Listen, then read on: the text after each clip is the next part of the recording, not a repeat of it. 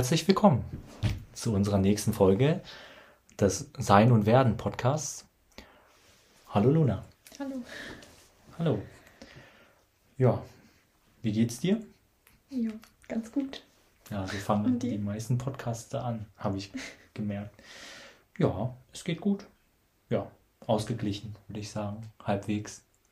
Hin und wieder mal wieder gestresst, aber wie wir gelernt haben, einfach gute Alltagsstruktur haben und hin und wieder ist Stress ja auch nicht schlecht.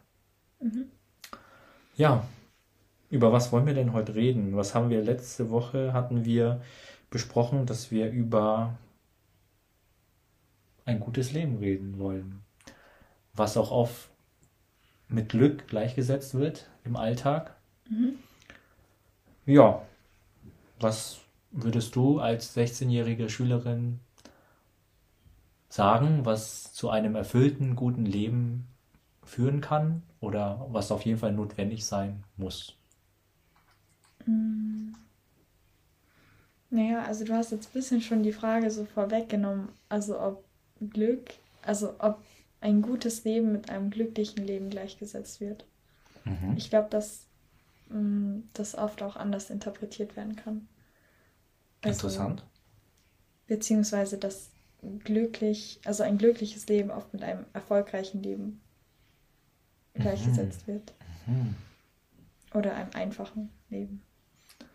Meinst du das jetzt im Alltag, also alltagsgebräuchlich, dass Menschen, also in unserer Zeit und hier in unserer Ortschaft in Westdeutschland, ähm, Glück mit Erfolg gleichsetzen? Oder meinst du, ähm, oder dass es unterschiedliche Konzeptionen gibt, dass es auch ähm, Glück ist gleich äh, gutes Leben gibt?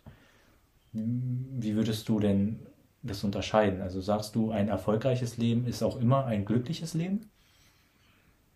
Ähm, das auf jeden Fall nicht, aber ich meinte, ähm, mhm. naja, wenn, wenn wir jetzt quasi sagen, also du meintest ja jetzt, ein gutes Leben ist irgendwie ein glückliches Leben. Also das wäre deine Interpretation. Das ist nicht meine Interpretation. Das ist Aristoteles Interpretation. Ja, okay. Zu dem ich nachher kommen möchte. Aber dann ähm, können ja. wir die Frage, was ist ein gutes Leben, ja eigentlich auch irgendwie mit der Frage, was muss man tun, um glücklich zu sein, gleichsetzen. Mhm. Oder am besten machen wir es einfach so, wir sagen, oder für uns heute, in dem Podcast definieren wir einfach mal das gute Leben als das höchste Ziel mhm. der menschlichen Existenz. Mhm. Genau. Wie das auch sein mag, für jeden ist es ja auch unterschiedlich, nehme ich mal an, in der heutigen Zeit. Ähm, je nach Jahrhundert gab es immer philosophische Strömungen, die verschiedene Auslegungen von Glück und von auch gutes Leben hatten. Ne? Mhm. Daher können wir natürlich nicht allumfassend wissen und erkennen, was ein gutes Leben ist, aber viel spannender ist ja vielleicht, ja, für unsere Zuhörerinnen und Zuhörer auch vielleicht, was ist denn für dich als junger Mensch heutzutage im 21. Jahrhundert, im Jahr 2023, ein gutes, erfülltes Leben? Was benötigt es oder was erfordert es für dich? Mm, also ich würde sagen, es gibt sehr viele Faktoren, ähm, die ein gutes Leben ausmachen. Ähm, eine Sache ist auf jeden Fall, dass es sich nicht fremdgesteuert anfühlt. Mhm. Also quasi ja eine Art Selbstbestimmung über das Leben. Mhm. Man nennt das auch Autonomie oder einfach simpel gehalten Freiheit. Mhm. Selbstwirksamkeit, also wahrscheinlich das Gefühl zu haben, dass du der Herr deines Lebens bist mhm. im Alltag und ja.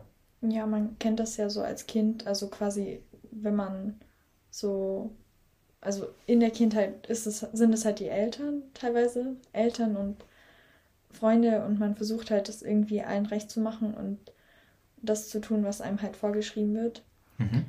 Ähm, ja, dass es halt selbstbestimmter wird und dass man halt, ja, halt quasi selber sein Leben irgendwie in die Hand nimmt und überlegt, ja, was man aus seinem Leben halt selbst machen möchte. Mhm. Schön, erster Punkt. ganz wichtig, Autonomie, Selbstbestimmung, würde ich dir auf jeden Fall zustimmen. Hast du noch weitere Punkte? Ähm, ein großer Punkt ist auch auf jeden Fall kein Leid erzeugen. Quasi. Kein Leid erzeugen. Spannend, okay. Wie meinst du das?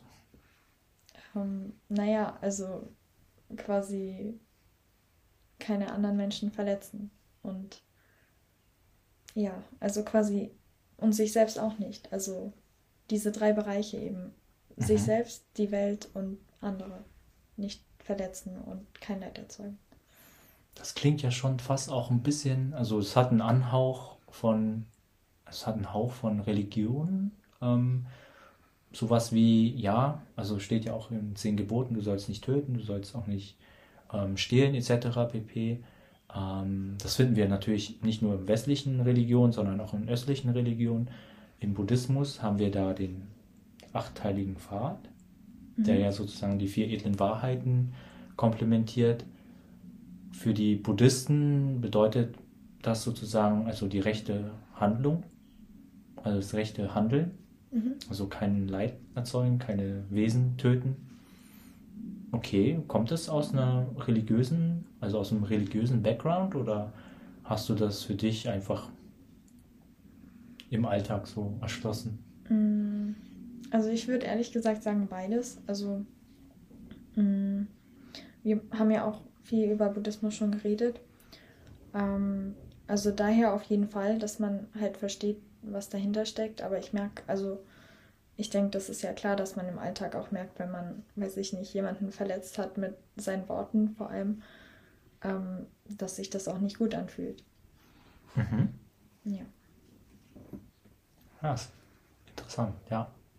Also Autonomie, Selbstwirksamkeit und dann das zweite, kein Leid erzeugen. Schön. Ähm, weitere? Ähm, also, naja, ähm, genau, also leben quasi nach ähm, Werten und Tugenden mhm. und vor allem ähm, ja so negative Emotionen. Also so, wenn man quasi frei von Angst und Wut und sowas leben kann, mhm. wäre das, glaube ich, schon. Also. Da hast du jetzt schon mehrere ähm, philosophische Denker ähm, vorweggenommen. Ich weiß nicht, ob bewusst oder unbewusst.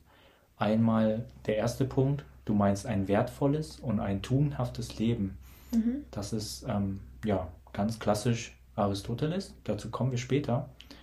Ähm, denn er hat auch beschrieben, dass ein gutes, gelungenes Leben nur über einen guten Charakter geführt werden kann oder mit einem guten Charakter gelebt werden kann. Sehr spannend. Ähm, was im Einzelnen seine Tugenden und Werte dann waren, komme ich später zu. Ähm, und dann meintest du im zweiten dann noch möglichst wenig Zorn, Wut, also negative Emotionen, negative Affekte, mhm. würde man sagen, empfinden. Das geht schon in die Richtung Stoizismus, also stoisch zu sein. Also ne, da sind wir Seneca, Marc Aurel und so weiter. Ist ja auch eine, ähm, ja, sag ich mal, auch zurzeit sehr wiederbelebte philosophische Richtung. Also die, der Stoizismus. Mhm. Ganz beliebt derzeit auch. Hm, wahrscheinlich, weil wir auch in einer sehr ja, verrückten Zeit leben und ereignisreichen Zeit. Und der Stoizismus, ja, der sagt halt, dass wir die Ruhe bewahren müssen im Sturm. Und ich glaube, daher ist er auch so populär derzeit. Schön, das sind tolle Punkte schon. Hast du noch weitere Punkte? Mm, also, ja, geht auch Richtung Tugenden und Werte, also so Richtung Mitgefühl und anderen Menschen helfen. Weil, also so nach dem Motto Hilfe zur Selbsthilfe. Also quasi so Weißt du, was ich meine? Mhm. So.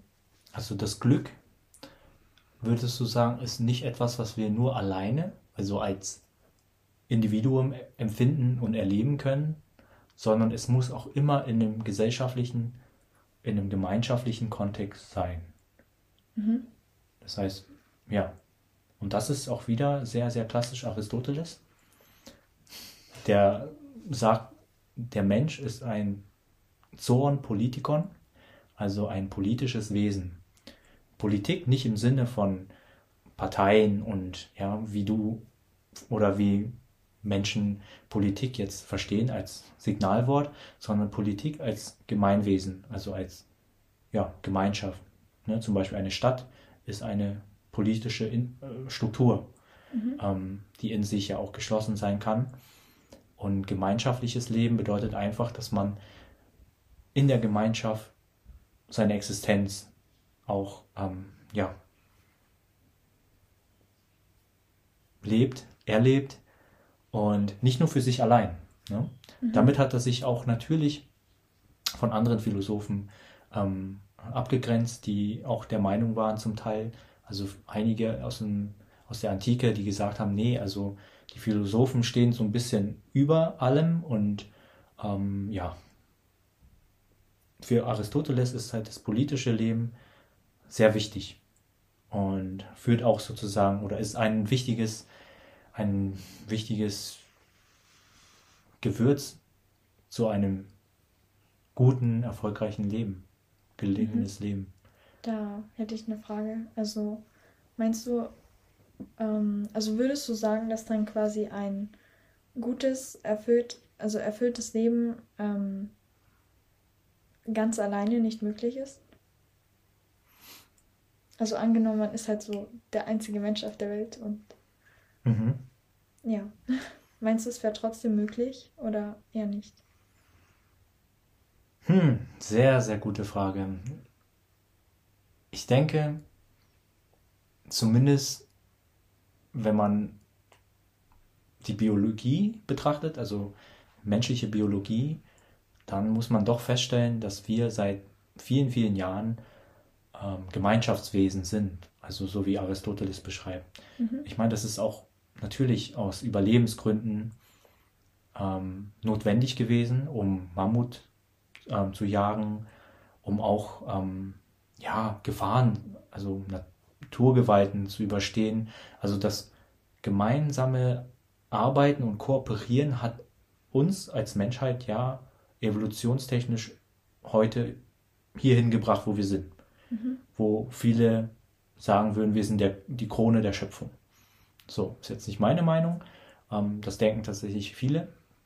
Aber das haben wir natürlich nicht geschafft, indem wir alleine irgendwas gestaltet oder gebaut haben. Also wenn wir da mal überlegen, ja, die Pyramiden oder irgendwelche großen Bauten, Taj Mahal und so weiter, auch der Eiffelturm. Es ist, also ein Mann oder ein Mensch oder eine Frau kann das in einem Leben nicht vollziehen.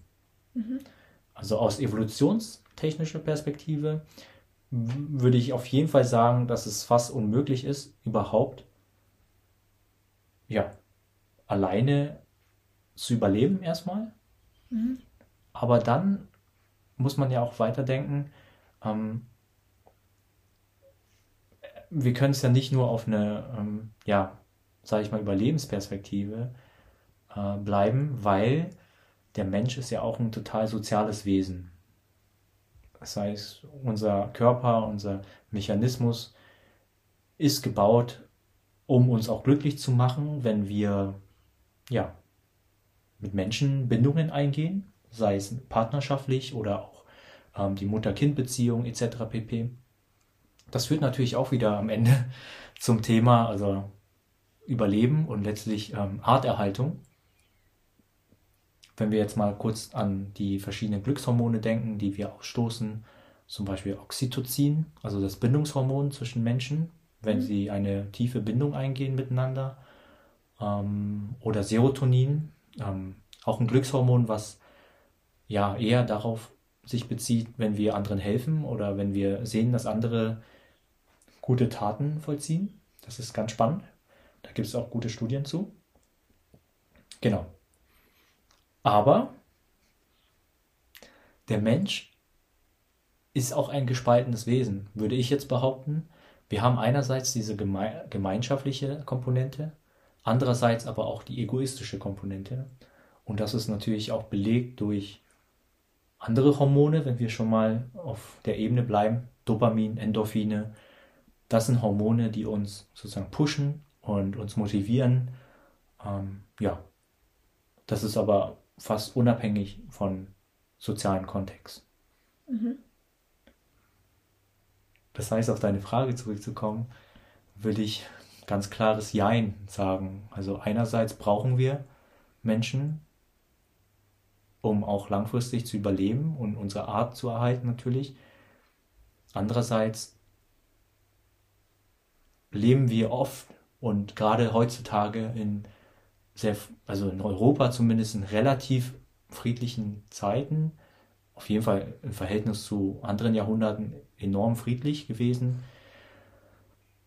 Aber wir leben doch überdurchschnittlich egoistisch, wenn ich einfach nur mal ja, beobachte und mir anschaue, wie Menschen miteinander umgehen im Alltag.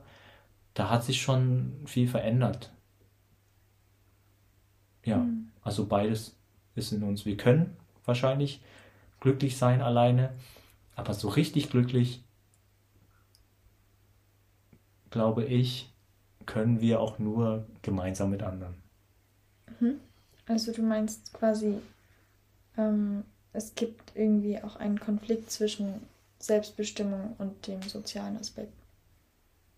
Oder dem gemeinschaftlichen Aspekt halt. Ja, ja. Der Zwiespalt ist immer da bei Menschen. Ne? Auch bei Faust, also bei Goethes Faust, ne? zwei Seelen wohnen ach in meiner Brust. Ähm, wir Menschen sind einfach zwischen zwei Welten unterwegs, immer im Zwiespalt und immer im Konflikt miteinander. Der eine natürlich das Ego, ähm, unser Ego, was uns antreibt, Ziele zu erreichen, ähm, höher hinaus zu wollen, materiellen Reichtum oder Sicherheit aufzubauen. Und auf der anderen Seite brauchen wir natürlich auch ähm, ja, die Freunde, Familie, Bekannte, um natürlich dieses Glück, was wir erschaffen, auch zu teilen. Mhm. Und ich glaube, dass der Mensch von daher immer ein, ein, ein zwiegespaltenes Wesen sein wird. Außer man hat gewisse ja, Erkenntnisse erlangt ähm, durch Nachdenken, so wie die, die Philosophen des früher, die antiken Philosophen gesagt haben, also durch, durch Philosophieren, dass man dahinter kommt, eigentlich hinter den Funktionsweisen des Lebens, der Natur und des Menschen. Und das war auch Aristoteles an sich, dass die Philosophen, also die Art und Weise zu leben. Also er hat ja drei Arten der Existenz definiert, so fast schon wie eine Pyramide.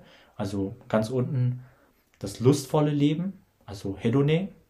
Das ist sozusagen ja im Materialismus, Konsum und so weiter und Sexualität etc. Dann haben wir das politische Leben, Politikos, also Wirken in der Gemeinschaft. Das heißt einfach zum Beispiel, wenn du ähm, ehrenamtlich tätig bist als Trainerin, das wäre eine politische Tätigkeit. Mhm. Und dann gibt es die höchste Form aus seiner Sicht, das ist das betrachtende Leben. Das heißt Theoretikos.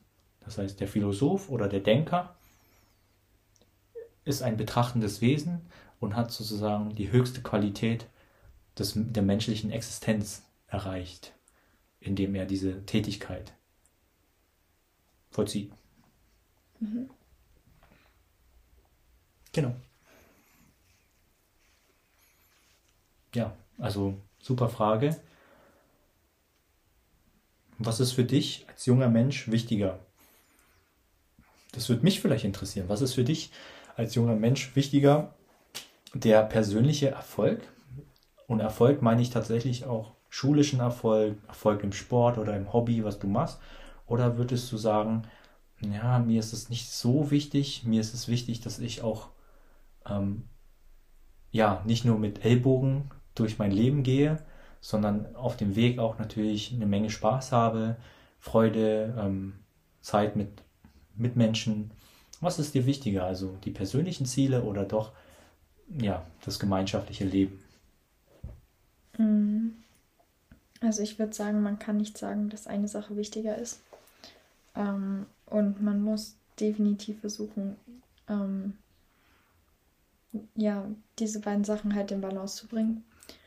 Ähm, und weil wir eben gerade darüber gesprochen haben, dass, das, dass die beiden Sachen halt echt gegenteilig sind, ist es schwer, aber ich würde sagen, es ist der einzige Weg. Also, ja, also nur die gesellschaftliche Komponente und ja, also das ist schwer zu beschreiben, aber ich glaube, man braucht beides. Wenn man nur ähm, seinen Zielen hinterher rennt und ja, quasi die Menschen auf dem Weg links liegen lässt, ja, ist ein gutes Leben nicht möglich. Also ein erfülltes Leben. Mhm. Ja, weil die Gesellschaft gibt halt auch viel zurück.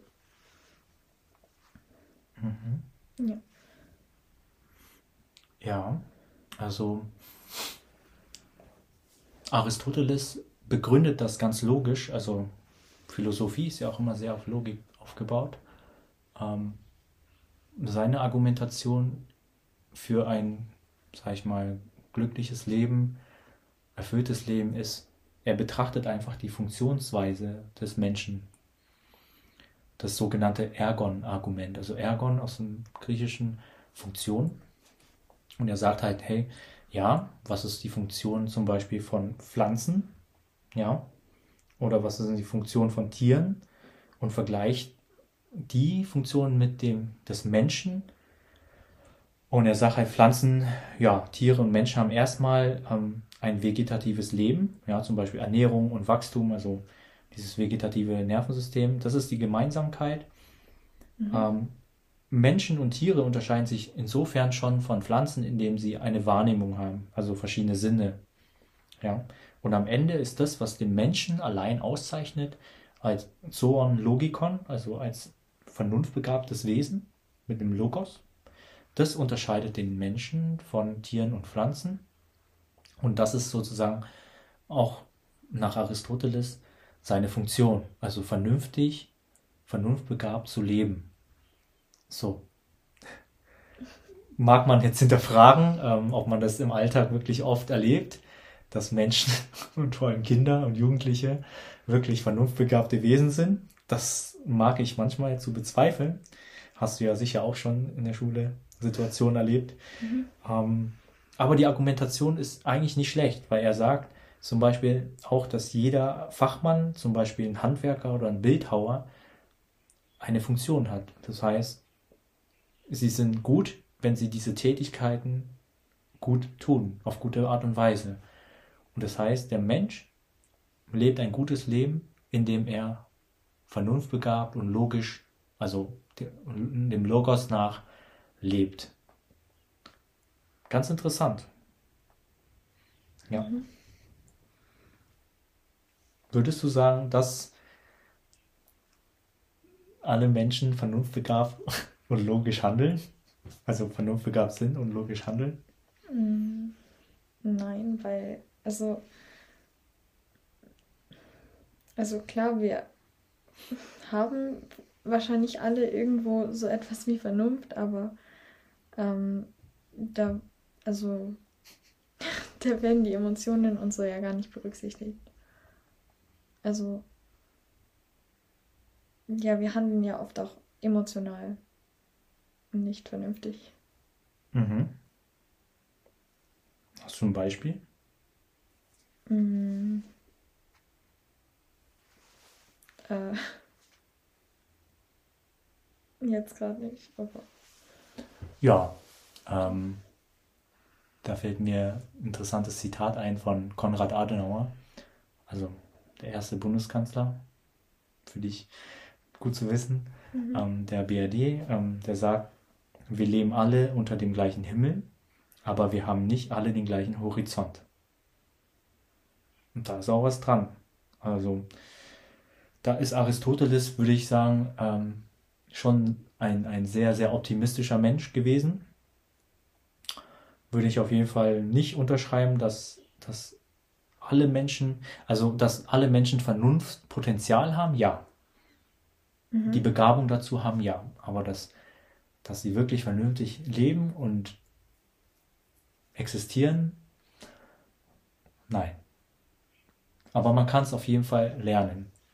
Und da, das führt uns ja eigentlich schon zur nächsten Frage, die sehr wichtig ist. Okay, wir wissen, was ist unser Ziel oder was müssen wir, wie müssen wir leben, um glücklich zu leben oder um ein erfülltes Leben zu leben. Wie kommen wir dahin? Hast du Ideen?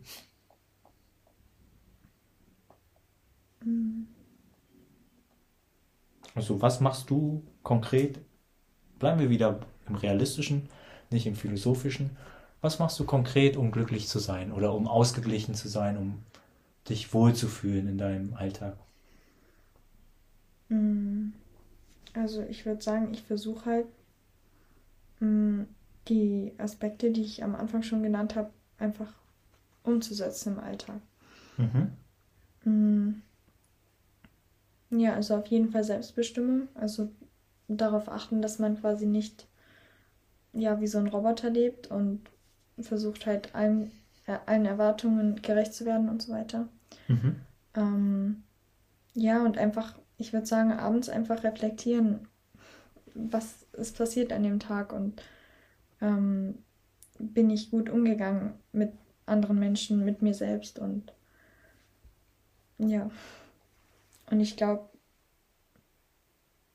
ja, einfach durch Reflexion und oh Gott.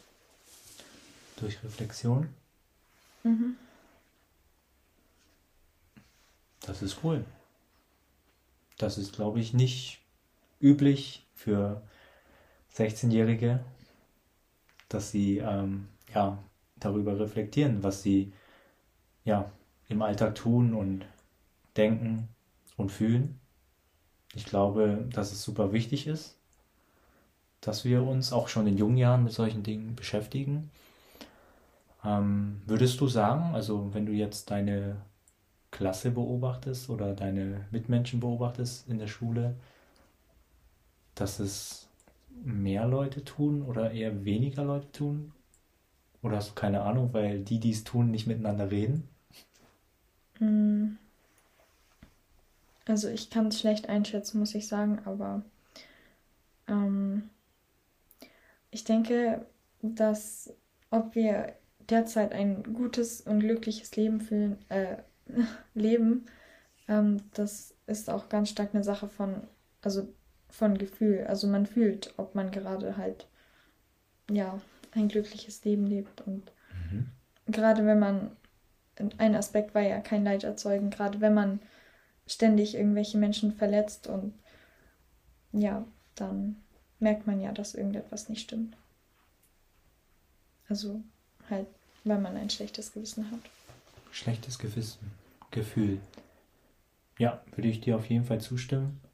Die Frage ist immer, die ich mir immer stelle, wenn ich an meine Jugend zurückdenke, hm, ich habe ja oft auch einfach Mist gebaut oder einfach echt Quatsch gemacht. Aber in dem Moment weiß ich nicht, ob ich immer so reflektiert dann auch war und gemerkt habe, oh ja, jetzt habe ich irgendwie ja schlecht geredet oder jetzt habe ich gerade jemanden schlecht behandelt. Hm, Das, das benötigt ja schon doch irgendwie mehr als nur das Gefühl, weil oftmals, also gerade auch für andere, unsere Gefühle können ja auch getäuscht werden. Und zwar durch zum Beispiel Alkohol. Ne? Wenn Leute feiern gehen, dann sagen sie Dinge oder tun Dinge, die sie im Endeffekt bereuen, aber sie merken es ja in dem Moment nicht. Das heißt, ja, du würdest schon sagen, dass, dass du das auch im Alltag einbaust, also diese aktiven Sachen wie reflektieren oder drüber nachdenken oder hineinhorchen in, in dich, ähm, wie es dir geht und so weiter. Hilft das oder tut es eigentlich auch manchmal so negative Dinge hoch, Mm, ja, heben? mm. Also, Ich würde sagen, mal so, mal so. Also klar merke ich auch, dass, dass ich nicht perfekt bin, dass ich nicht perfekt lebe, nicht immer perfekt und gut ja, was mit ist denn perfekt? Mein, also ich meine halt so gut oder halt mhm. tugendhaft oder wie auch immer man das nennt, mhm. ähm, dass ich das nicht schaffe, immer umzusetzen im Umgang mit Menschen. Ähm, aber ich glaube auch, dass das halt Zeit braucht, wenn nicht sogar das ganze Leben, ähm, eben quasi zu lernen, gut zu leben. Ähm, ja. Mm, aber ich mache das wirklich. Also abends frage ich mich wirklich, was ist heute passiert? Und ähm, habe ich Menschen geholfen, habe ich Menschen verletzt, habe ich irgendwie Leid erzeugt? Oder ja, wie waren meine Gedanken? Und ja, wenn ich merke, sehr negativ oder teilweise wirklich negativ, ja, halt rausfinden, woran es liegt und ja, halt dem auf den Grund gehen. Sehr spannend. Ähm, du nimmst eigentlich schon wieder den Punkt vorweg, den ich noch einbringen wollte. Ähm, und zwar, naja, also erstmal zu den Tugenden. Ähm, Aristoteles unterscheidet ja zwischen den Tugenden des Geistes, also Weisheit, Verständigkeit und Klugheit, und dann die, die Tugenden des Charakters, Großzügigkeit, Mäßigkeit und Mut. Brauchen wir jetzt nicht alles drauf eingehen, aber für, spannend ist, dass er auch sagt, ähm, tugendhaft, also wird man nicht geboren, mhm. sondern das ähm, entsteht durch stetiges Üben. Also eigentlich als Gewohnheit. Das heißt, durch tugendhaftes Handeln und immer wiederholt über die Jahre entwickeln wir einen tugendhaften Charakter. Mhm. Ja, das finde ich eigentlich auch sehr interessant, weil das sich eigentlich auch deckt mit den östlichen Philosophien. Gerade im ja, Konfuzius, ne, der sagt ja auch, dass ja durch Gedanken entstehen sozusagen Handlungen, durch Handlungen entstehen Gewohnheiten, durch Gewohnheiten im Endeffekt entsteht der Charakter. Ne, indem man Dinge immer wieder tut, immer wieder tut. Und der Charakter bestimmt im Endeffekt dann das Schicksal des Lebens. Also, ja, wie es eigentlich mal mit einem aussieht. Aus der Perspektive würde man dann vermuten, dass das Leben sehr selbstbestimmbar ist. Wenn wir jetzt sagen, okay, wenn wir so tun und so handeln, nach Aristoteles, tugendhaft, dann kommen wir am Ende immer bei einem guten Leben an. Ähm, denkst du, ist es so oder ist es realistisch oder fällt man da auch einfach voll auf die Schnauze im Alltag? Mm. Also. Das klingt ja erstmal positiv. So, wenn man es hinbekommt, tugendhaft zu leben. Mhm. Um. Wann, wann fällt es dir am schwersten, tugendhaft zu leben? Jetzt mal nach dem Muster, so. Weil du hast ja gesagt, es funktioniert bei dir auch nicht immer. Mm. Ja, also ein Beispiel wäre halt, wenn es einem selber nicht gut geht, wenn man, mhm. weiß ich nicht, gereizt ist oder einen harten Tag hatte und dann halt, keine Ahnung, nicht die Energie, nicht die Geduld hat, noch respektvoll und ja, freundlich einfach zu sein zu anderen Menschen. Mhm. Ja. Mhm. Merkst du das dann in dem Moment schon relativ schnell, dass du gerade irgendwie was Böses gesagt hast? Ähm, oder merkst du es halt erst am Abend, wenn du darüber nachdenkst? So, wie schnell passiert die, ähm, die Reflexion? Also eigentlich merkt man das direkt. Also. Spannend. Okay. Ja. Mhm. Ja. Ich finde auch, also es muss immer, es sollte immer in dem Moment auch gleich passieren, sollte, also Wunschdenken, dass man das merkt, wenn etwas schiefgelaufen ist. Mhm. Aber gleichzeitig würde ich auch behaupten, dass es sehr wichtig und okay ist, dass Dinge auch mal schief laufen, weil wir sind ja keine Roboter, wie du gesagt hast. Mhm. Wir sind ja keine Maschinen und Menschen, ja, haben natürlich auch die andere Seite. Ne? Wie wenn wir wieder zum Anfang des Podcasts kommen. Ich würde schon sagen, wir haben auch eine sehr emotionale, affektive Seite, die dazugehört, die auch wichtig ist, die wir auch annehmen müssen. Und wir haben eine vernunftbegabte Seite. Und da sind wir wieder bei ja, Goethes Zitat, zwei Seelen wohnen ach in meiner Brust. Und es ist ein ewiger Kampf zwischen Vernunft und Emotion und ähm, die Stoiker, die sagen halt, ja, das Emotionale, das Emotionale bitte unterdrücken, nur noch vernünftig, ruhig und entspannt durchs Leben gehen dadurch. Also ich würde schon sagen, ja, viele würden sagen, eine sehr männliche Art und Weise zu denken. Ich würde sagen, das ist also schon sehr einseitig auch, weil natürlich bewegen uns Dinge im Alltag. Gerade die Menschen, die uns am nahesten stehen, also am nächsten stehen und haben ja den größten Einfluss auf unser Innenleben. Mhm. Und es ist auch immer ein Zeichen dafür, dass uns Menschen wichtig sind. Und, oder Tiere oder die Natur. Wenn wir uns über Dinge aufregen können und es uns erregt, wenn Dinge passieren, die nicht gut sind oder nicht gerecht sind, ne? wenn wir sowas sehen oder bemerken, dann ist ja wichtig, dass wir noch was spüren. Ich habe eher das Gefühl, dass wir heute gesellschaftlich, warum auch der Stoizismus so populär geworden ist, weil die Menschen, das ist jetzt meine These, tendenziell emotional eher abgestumpft sind. Mhm. Weil wir auch überflutet sind von Reizen, von, naja, also durch Medien, natürlich in Form von Film, aber natürlich auch Social Media, Videos. Wir werden ja ständig bombardiert mit Informationen einerseits, aber auch mit Emotionen andererseits. Es kommt ja jede Woche auf Netflix neue Serien und die, die arbeiten ja genau mit diesen Mitteln, dass sie möglichst viele Emotionsregungen in uns erzeugen. Und diese Emotionsregungen schaffen irgendwie, also erreichen irgendwie so einen Peak, so einen Höhepunkt. Und dann muss aber die nächste Serie noch krasser sein. Oder der nächste Reiz muss noch krasser sein, damit wir uns überhaupt ja davon angesprochen fühlen. Und ich glaube, durch diese ja stark starke Medienwelt, der wir ausgesetzt sind, sind die Menschen einfach auch im Inneren emotional immer mehr und stärker abgestumpft für den Alltäglichen. Ja, für das Alltägliche. Dann geht man halt die Streitigkeiten oder so eher aus dem Weg. Ja.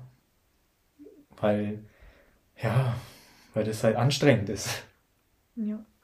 Ja. Mhm. Echte Konflikte im Leben sind ja auch wichtig, weil sie ja auch, und das ist wieder ein anderer Philosoph, Immanuel Kant, der sagt, dass diese Konflikte im Alltag sehr konstruktiv und produktiv sind. Weil nur durch Konflikte erkennen wir uns und unseren Gegenüber selber besser.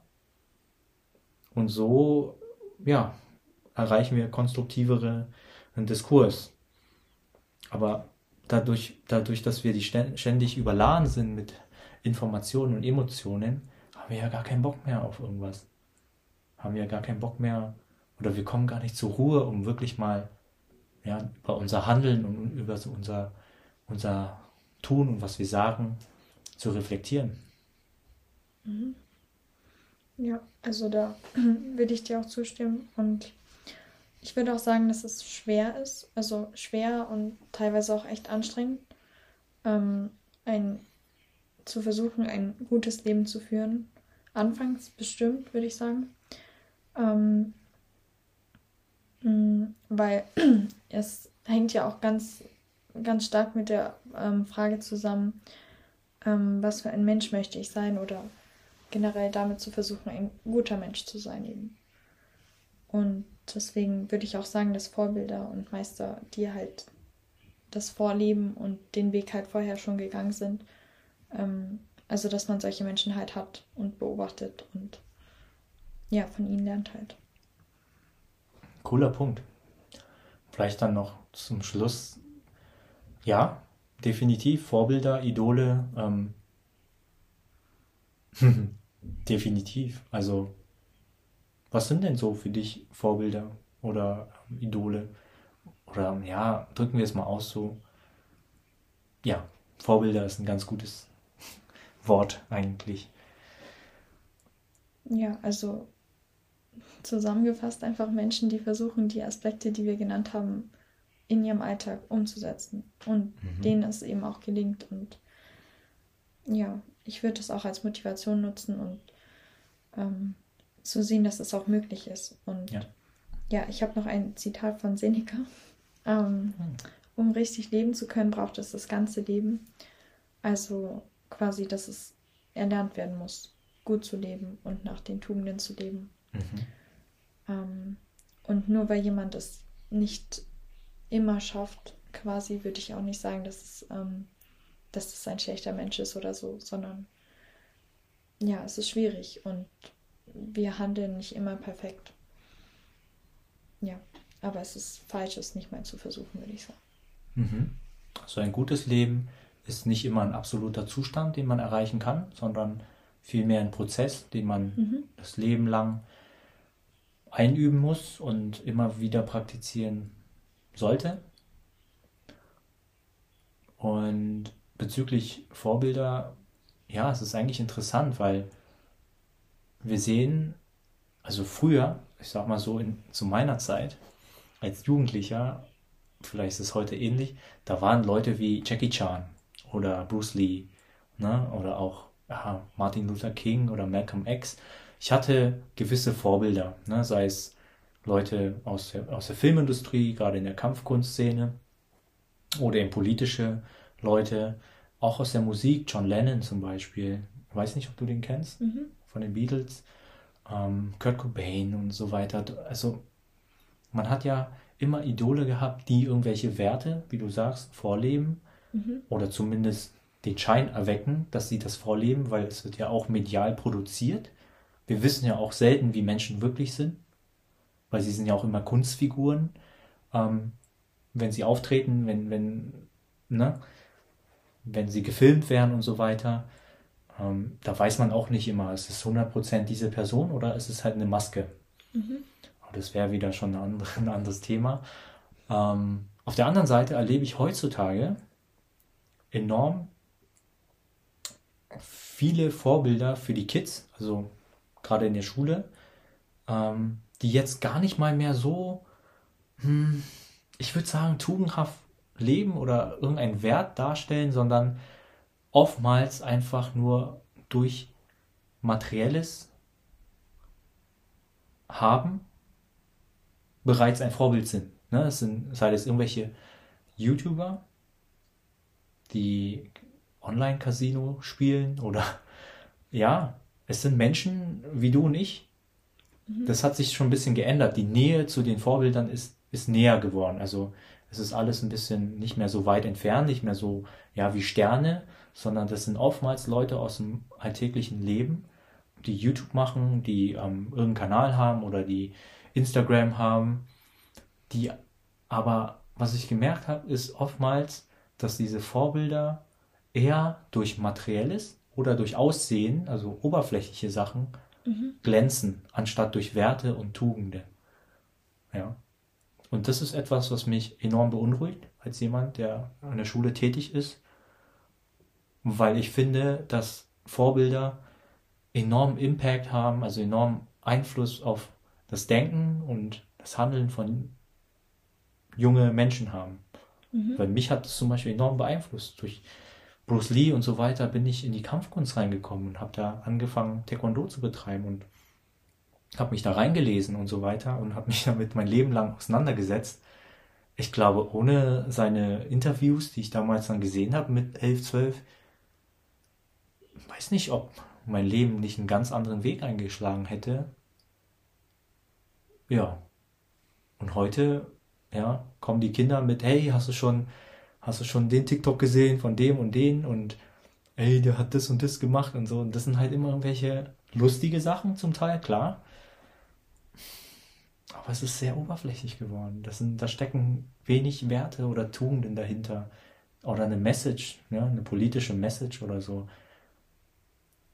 Klar, gibt's auch, gibt's, es gibt auch Influencer, die ähm, über Veganismus reden, die ja über Vergeschlechtlichung und so weiter. Ja, ist auch wichtig, aber im Groben und Ganzen habe ich das Gefühl, dass diese ganz großen Figuren, ja, also vergleich mal zum Beispiel eine Greta Thunberg, kennt ja jeder Jugendliche, mit einem Martin Luther King. Ja, also allein vom Impact, allein von, von der Message und so weiter. Wobei das zwei wichtige Messages sind, aber es ist eine andere Wirkung auf mich, wenn ich das beobachte. Mhm. Ich habe nicht das Gefühl, dass diese neuen Vorbilder mich catchen oder mich mitnehmen. Aber vielleicht bin ich da auch zu alt für. oder auch nicht mehr so doof, dass mich solche Phrasen dann immer so catchen gleich. Aber ja, das Leuchten in den Augen von jungen Menschen, die Vorbilder sozusagen nachahmen und so, das ist halt schon magisch, auch würde ich sagen. Und das ist auch ein bisschen abhanden gekommen. Hast du denn konkrete Vorbilder? Mm, ja, würde ich schon sagen. Also, ähm, ja, halt von früher, klar, meine Eltern, teilweise, also ähm, manche Lehrer, nicht, nicht viele, aber manche Lehrer. Ähm, und du bist auch ein Vorbild für mich. Und ähm, oh auch teilweise Leute im Internet. Aber halt, mhm. muss halt aufpassen. Also, ja. ja. Halt, man muss aufpassen, welche Vorbilder man, ja. Ja, auf jeden Fall. Ja, dann würde ich sagen, beenden wir die Folge heute hier und vielleicht bleiben wir dann thematisch nächste Woche in einem ähnlich also jetzt ähnlich am Ende jetzt bei dem Feld, Social Media generell, ähm, Vorbilder, falsche Vorbilder, Instagram und so weiter. Also ist ein spannendes Thema und da können wir vielleicht nächste Woche drüber reden. Mhm. Cool. Ja, ich hoffe, es hat euch gefallen. Noch einen schönen Sonntag und bis nächste Woche. Tschüss.